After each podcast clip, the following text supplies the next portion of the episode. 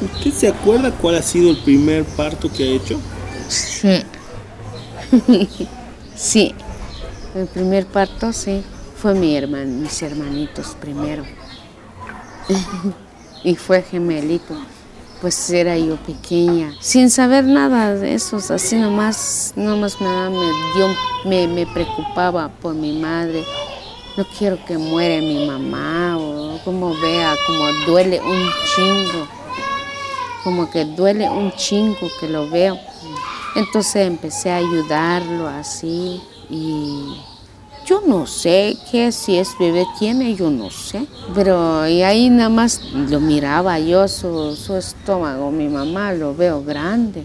Pero yo no sé si es bebé tiene, yo no sé, nunca, yo no sé nada así. Pero ya cuando así, que empezó su dolor y así, que tras que así, mi papá se fue a traer partera, tienen partera, se fue a traer.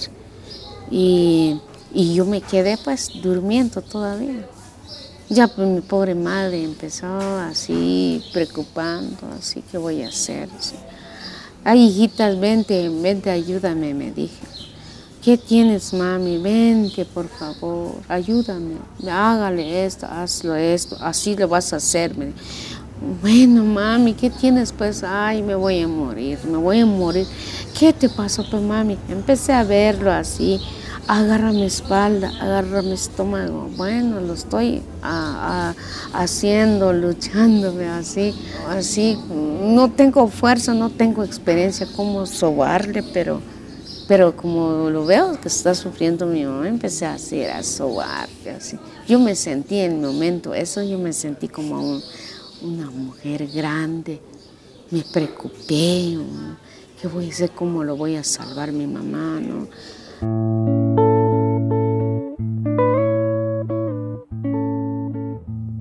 Micaela Ico Bautista. Vive en los Altos de Chiapas, en México, donde la gran parte de la población es indígena rural. México. Tonatiuh. El sol. Una jarana. Un rebozo. Los dos grupos étnicos los más importantes de la zona son el Sotzil y el Celtal. La tierra. Una guitarra una chirimía. Cuando atendió su primer parto, Mica tendría 9, 10, 11 años, no se acuerda muy bien. La lluvia. Las nubes. Huitzilopochtli. La Virgen. La Virgen de Guadalupe. Sí sabe que ella era una niña y sí tiene en mente, eso no se le olvidó más, lo que sintió cuando nacieron sus hermanos sanos y salvos. También se acuerda del alivio que sintió su mamá. Ya me voy a morir, hija. Ahí te, te cuidas con tus hermanitos. No se van a pelear, no se pegan. Por favor. Ahí lo ven sus papás. Ahí lo ven. Yo me voy a ir. Ya me voy a acabar. Ya, ya, ya me voy. Ya lo veo los luces. Ya no, ya no puedo. Ya no y ya no. Ay, ay, ya no se levanta tanto que lo estoy apretando. No lo aprieto aquí donde quiera, sino que su cadera y su hombro lo agarró y lo puse así boca abajo, así. Bueno, así que le hice, pues ya tanto y tanto. Y yo empecé a hablar a Diosito, Dios mío, Dios mío, empecé a decir solo, solita, ¿qué voy a hacer? Ah, ¿Quién me va a ayudar? Dios mío, Dios mío. ¿Quién va a venir? Ayúdame, ayúdame, nada más eso, no sé hablar, no sé hacer oración, no sé hablar, no sé, pero así mi manera, pero sí, entonces ya cuando voy viendo, pues, va llegando bebé, nació, ahora sí quedó la placenta, me dijo mi mamá, ¿sabes qué hijita? como el otro ya lo envolviste, el otro agárralo, ponlo boca abajo rápido, me dice mi mamá. Bueno, empecé a poner boca abajo rápido. Los dos que lo tengo así boca abajo, así. Y, ahora así la placenta, ya no, ya no. Espérate mamá, empecé a sobar, a sobar su estómago mi mamá. Y empecé a palpar su espaldita mi mamá. Ya cuando así, al rato, ahí va llegando pues. ¿Y, qué es lo que le di de tomar? Oh, un momento, mamá. Y yo no sabía yo qué es lo que voy a dar de tomar. Me fui a traer un vaso de agua medio tibio. Tómatelo este agua, mamá. Tiene sed, mamá. Y lo tomó. Ya y después lo hice hacer golpecitos pequeñitas así en su espaldita, ahí su estómago y ya. Cuando así va llegando la placenta. Ay, Diosito lindo yo Ay, dice mi mamá, se respiró. Y yo también me sentí, ahora sí me sentí, este, ay, no sé, como que no estoy en el piso, me sentí así un poco, no sé, como altito yo me sentí, pero no tengo qué cosa donde estoy trepada, ¿no?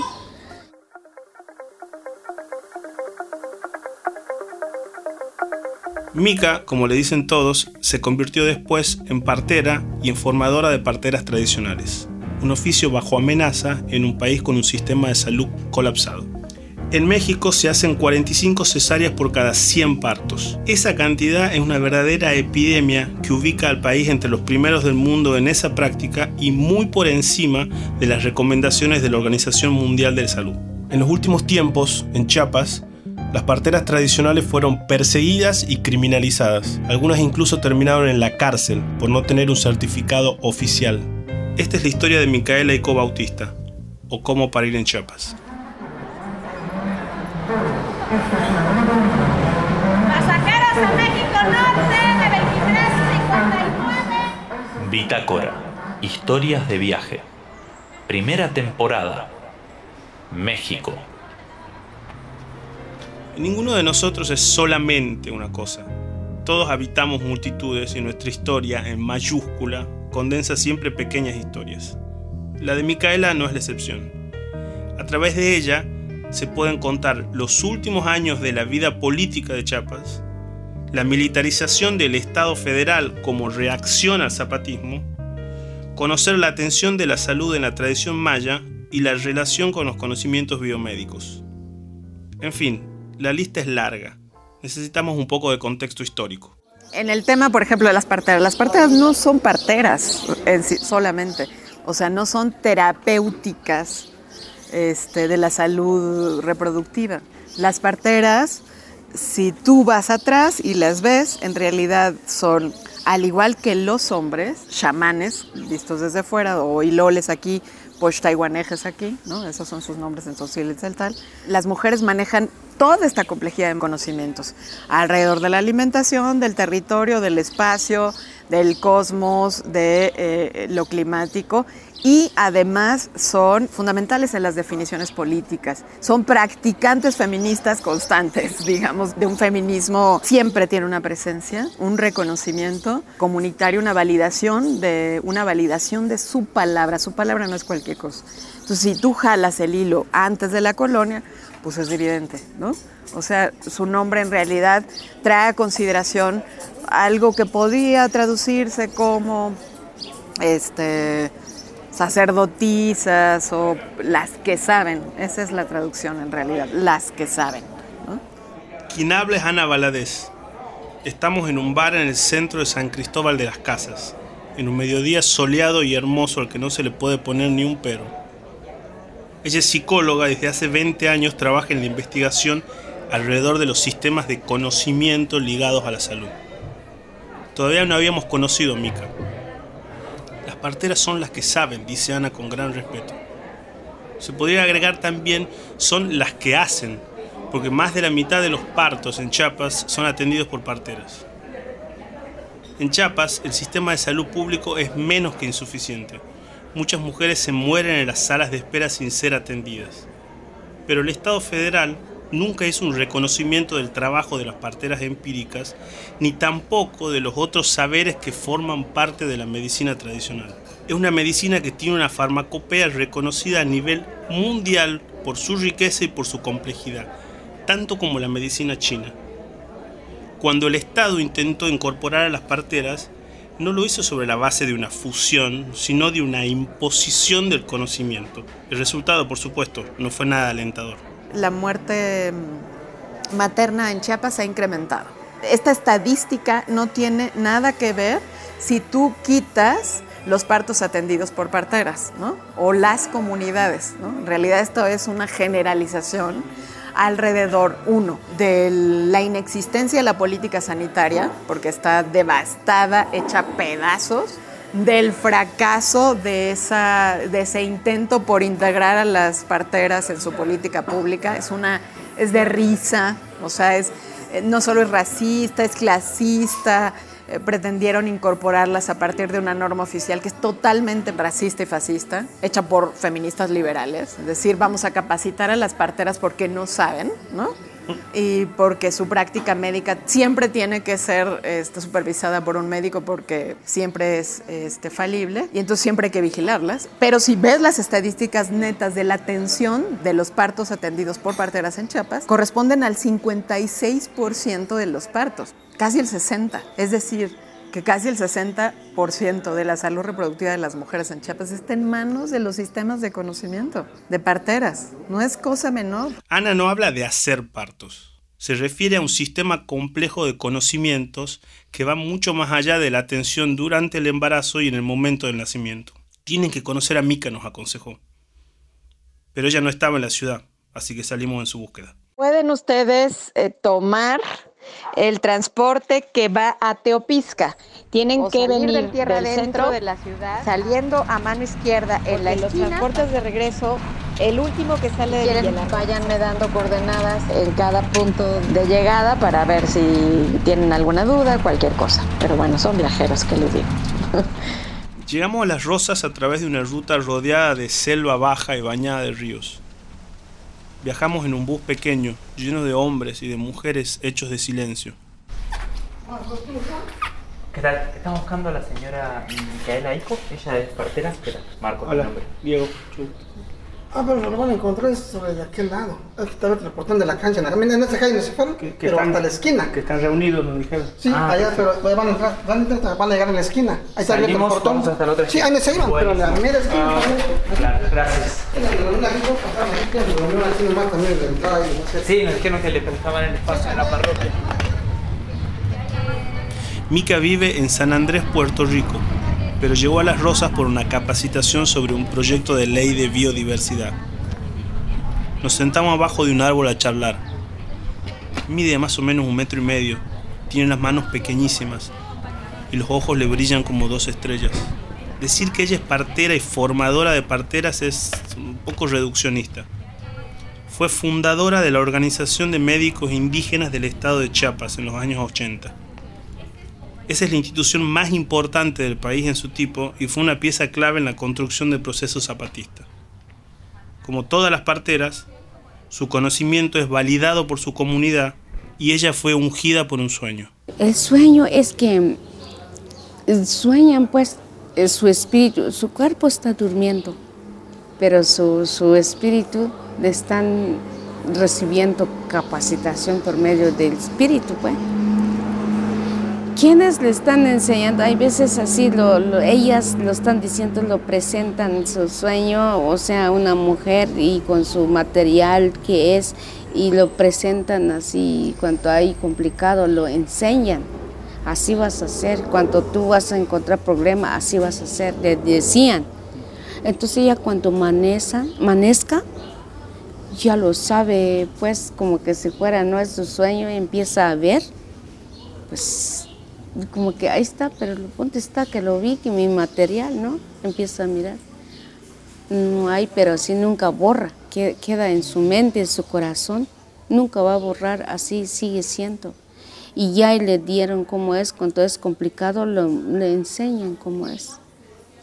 Cuando es normal no hay tanto problema. ¿Qué receta? Le enseñan, pues, qué planta, qué medicina, pues lo da.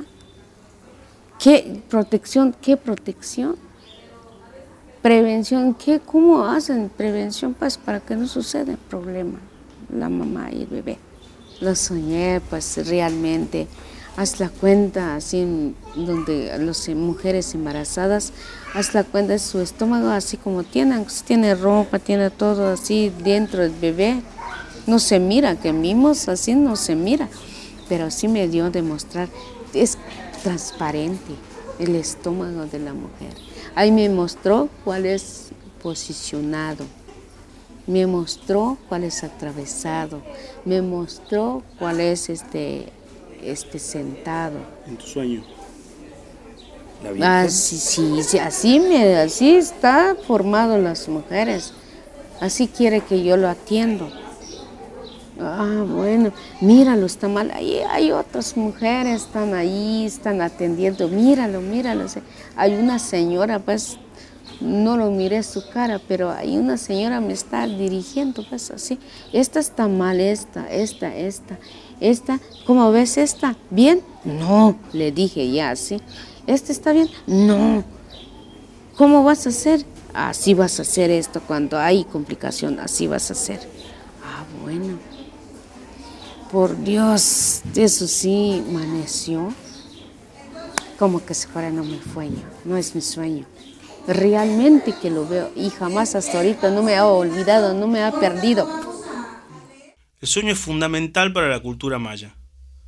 Mica cuenta de qué forma su vocación quedó marcada a través de un sueño que luego compartió con su comunidad, y cómo ese sueño le marcó un camino que había comenzado a transitar cuando atendió el parto de su mamá, el primero de su vida. Los sueños son determinantes en la vida, en la historia y en el tiempo y en las decisiones de la vida, eh, de, la vida cotidiana.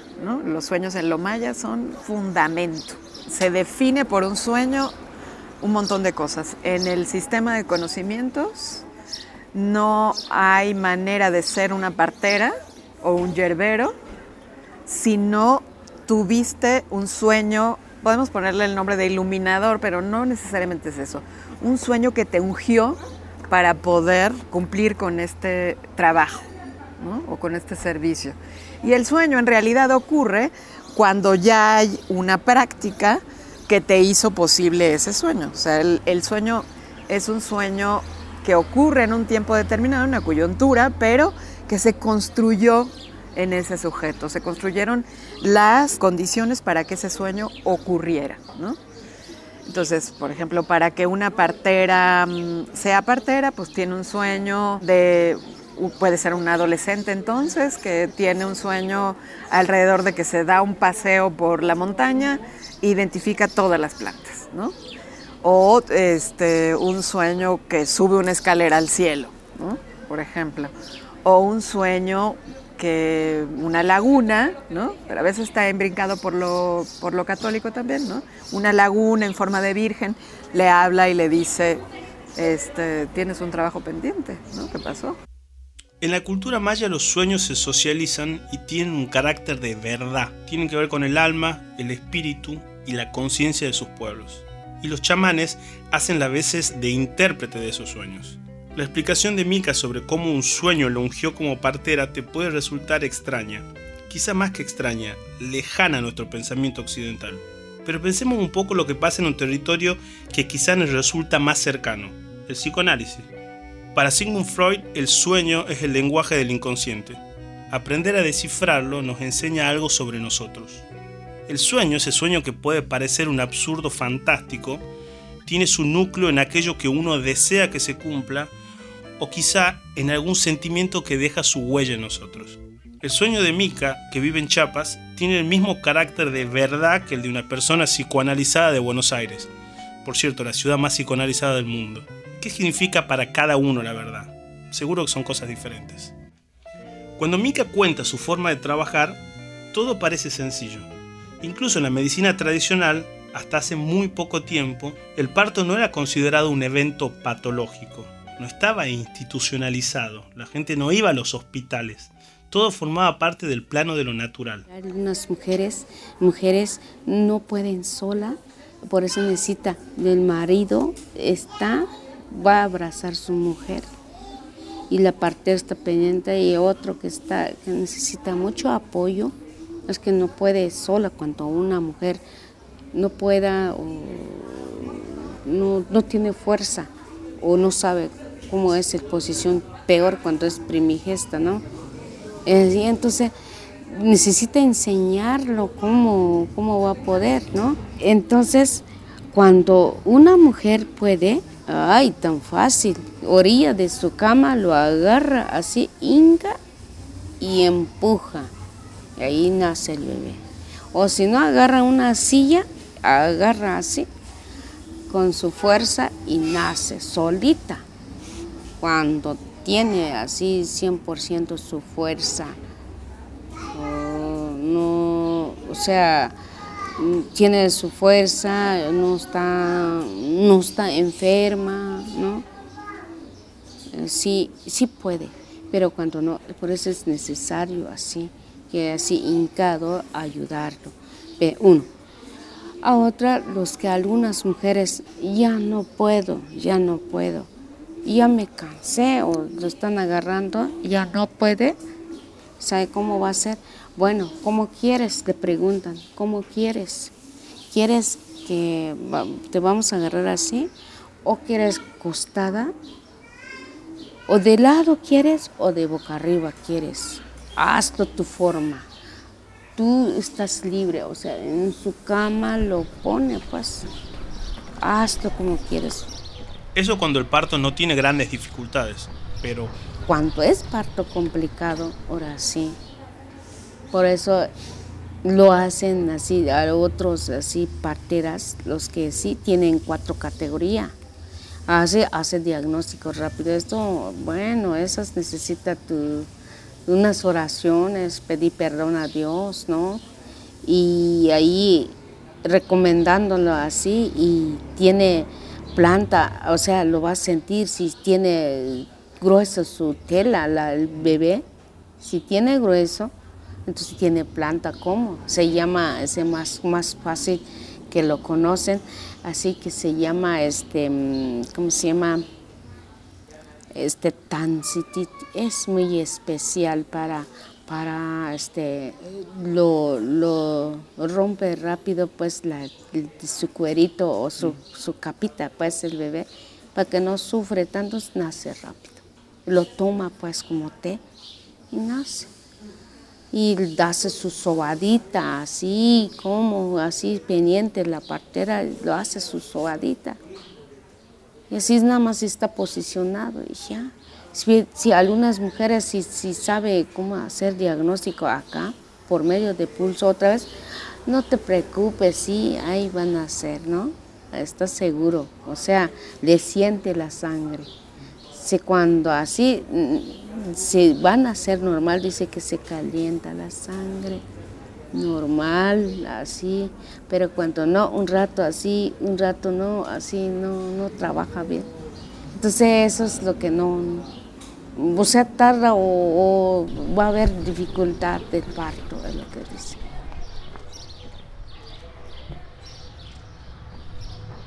en estos tiempos, hasta ellas han tenido que certificarse ante una autoridad en Chiapas, actualmente existen 5.693 parteras reconocidas. De estas, 2.945 laboran en la Secretaría de Salud, 2.748 trabajan en el IMSS, reciben insumos y utensilios hospitalarios. Es lo más cercano a llevar un hospital hasta donde muchos lo necesitan. Ese proceso de certificación desconoce la profundidad del pensamiento y del trabajo de las parteras tradicionales.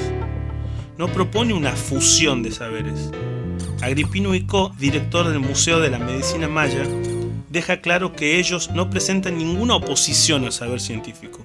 Claro, este, no estamos en contra de lo que es eh, el estudio científico, la medicina científica.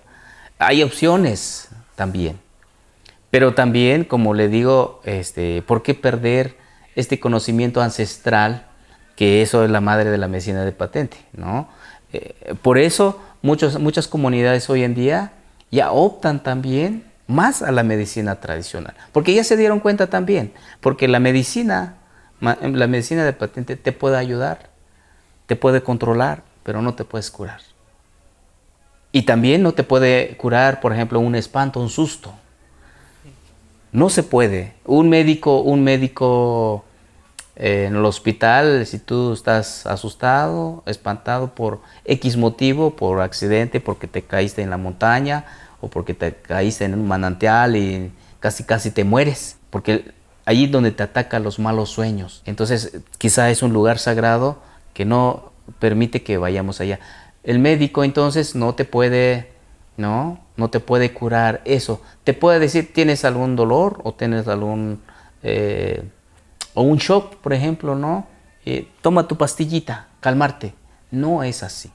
Sino aquí utilizamos entonces la medicina tradicional, a través del ritual, a través de nuestras plantas, llamar nuestro alma para que quede en nuestro cuerpo otra vez y sacarlo donde está eh, atrapado nuestra alma.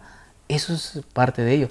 En su rol de formadora de parteras, Mica ve de cerca cómo ese proceso no solo persigue a las parteras tradicionales que no tienen un certificado, sino también que produce el éxodo de ellas de sus comunidades. Por eso las, las parteras ahorita hay un poco, para mí es un poco, no es un poco, sino que es mucho para mí, es un riesgo, es una preocupación que siento y si así sienten ellas, las parteras mismas me han dicho, porque algunas no la permiten tanto, no la permiten que haga ser partera, haga sobada, porque, o sea, sale su crítica, no sabe porque no sabe, porque puede este, enredar su cordón en su, su cuello, el bebé, o puede, no sé, y no puede hacer sobada, eso es lo que no le gusta, Y por eso que vaya con doctor, dice pues, que vaya, eso es mejor. Bueno, este, y si no, necesita tu práctica necesita tu capacitación y es partera, dice que le van a dar capacitación. Es la capacitación, pues, de, de, su saber, de saberes de ellas, lo dejan atrás y sus saberes del doctor es, lo que lo ponen adelante. Eso es lo que sienten dificultades las parteras y cuando otra cosa, los, las parteras si tienen certificado, sí, sí, la verdad es partera. Si no tienen su certificado, no son parteras. Pues no se mete, que no este, puede suceder cosas, problemas. Y puede, si muere el niño, si muere la mamá, pues sucede que queda cargada de ella, así va a quedar la culpa, pues, o sea pues no sabe, pues necesita capacitación. Entonces así como estos, pues tampoco, para mí es riesgo porque hay mucha dificultad y hay mucho rechazo, mm, no lo valoran, su, conocimiento, o sea, la capacitación que lo traen, que le dan, es como que lo van a volver como enfermeritas, ahora sí, y dónde va a poner su sus formas, de sus saberes de ellas, pues lo quieren poner atrás, o sea, lo quieren desaparecer, ¿no? Mika no exagera cuando dice que quieren desaparecer esos saberes. Esa persecución produce un efecto concreto en las parteras tradicionales. Lo mete miedo, pues, para que desaparezca, pues, las parteras tradicionales. Y también cuando así no tiene su certificado, no, pues no vale, pues. Y no lo valoran así lo dejan. O sea, dejan, no lo quieren saber, pues. Entonces, eso es lo que no, no, no, no sienten tranquilas las parteras. Ahorita están pensando que no, que algunas comunidades no hay parteras, pero sí hay. Hay lo que pasa, ya no quieren dar de saber si son parteras, no quieren. ¿Por qué? Porque lo, lo, le dicen, le, dan capacitación. Pues algunas le gustan, algunas le gustan porque algunas le dan su maletines, es lo que se así, más van cercando con los maletines, más algunos así, un apoyo que le dan, no sé, si 100 o 50, no sé qué. Eso es lo que van, acepta eso y ya su tradición natural de ellas, lo deja así. Lo usan, pero revuelve. Así, ahorita sí hay parteras, lo revuelven.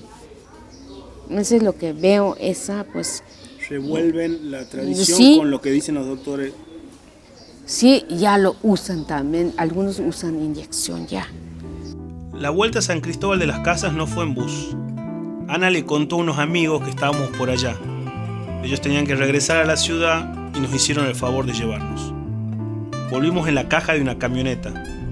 Ya era de noche, con las imágenes de una selva ya opaca que la oscuridad de la noche iba tragando. ¿Por qué Mica es peligrosa para un Estado que tampoco resuelve los problemas de salud?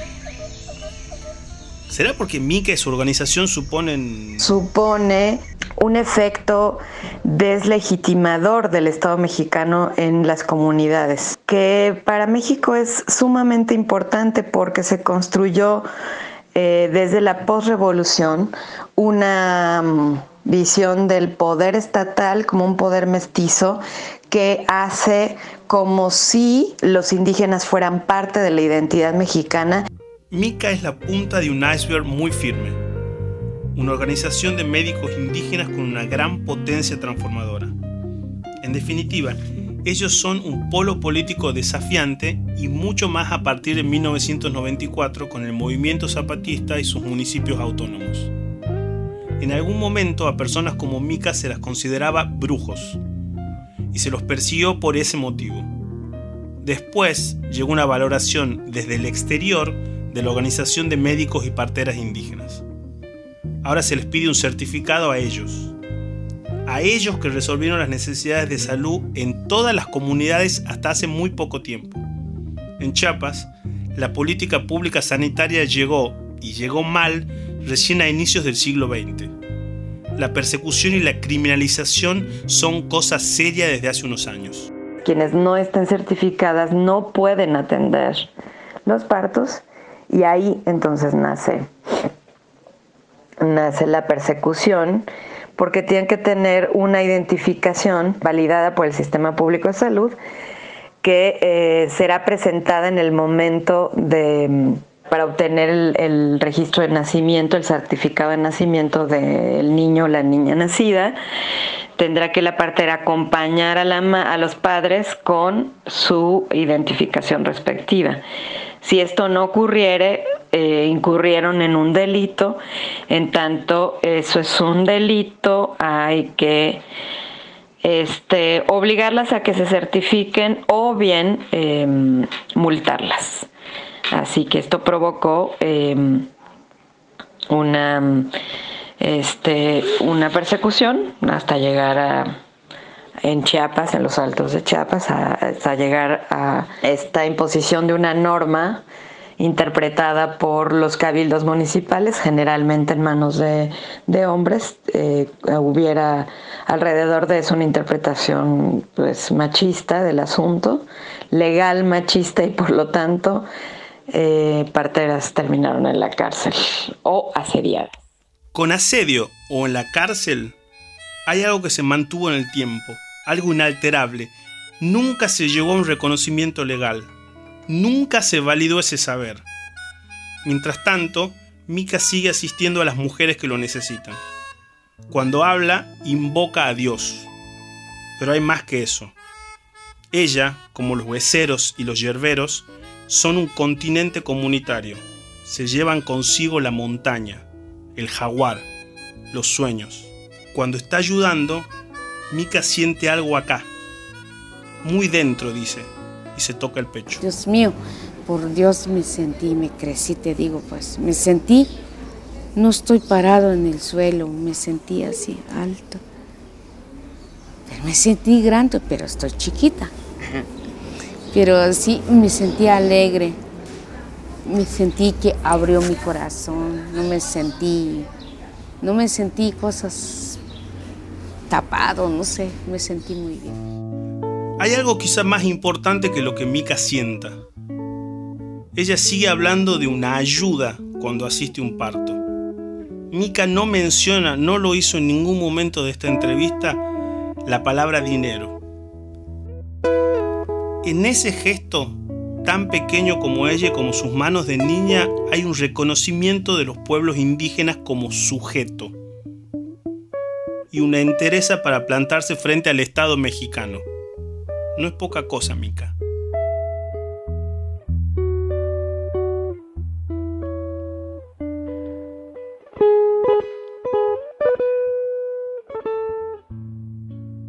México. México. Hacemos Bitácora, Diego Gemio, producción periodística, guion y narración. Marco Tonizo, Universo Sonoro. Andrés Sarta, edición. Agradecemos a Omar Morales por las sugerencias de bandas emergentes mexicanas. Él es productor del muy buen podcast Ruleta Rusa. Pueden escucharlo en asícomosuena.mx y seguirlo en su cuenta de Twitter, arroba Omar Morales. Este capítulo fue ambientado con músicas de Ameneiro, banda oriunda de Chiapas que fusiona el jazz, rock, folclore del sur y música tradicional mexicana. Pueden encontrar más información sobre ellos en www.ameneiro.com. En el próximo capítulo de Bitácora. Esa tortuga está haciendo la cámara del nido, entonces hay que esperar hasta que termine el desove. Es de noche en la Riviera Maya. Estamos en Escasel. Acabamos de ver una caguama, a la que otros llaman tortuga cabezona. Es inmensa. Si no dejamos que estas tortugas estén llegando a reproducirse por destruirles el hábitat, seguramente va a ser un caos. Siempre se dice que el turismo va a traer empleos y etcétera. También es la gran mentira. Cuando llegan a una comunidad, los all inclusive, como pasó en Holbox y pasa aquí, le ofrecen a la gente que las lanchas van a llevar al turismo y a la mera hora tienen sus propias lanchas, tienen sus propias vans. Es que nos engañaron. Digo, oye, te lo creíste, pero yo no me lo creí. El hotel no nada más destruye la zona del hábitat, sino que las luces, el ruido en las noches, todo eso impacta a los neonatos. En algún momento, si hablara, me dijera, puta, que le duelen hasta las venas, ¿no? El turismo, ese animal depredador. Bitácora está disponible en las principales plataformas de podcast. Pueden ver fotos y videos del viaje que hicimos por México en nuestro Instagram, arroba Bitácora Podcast. Bitácora fue el ganador del concurso Call for Pitches, organizados por El Confidencial, Wanda y The City University of New York en 2017. Somos parte de Wanda, la comunidad de podcast independientes en español.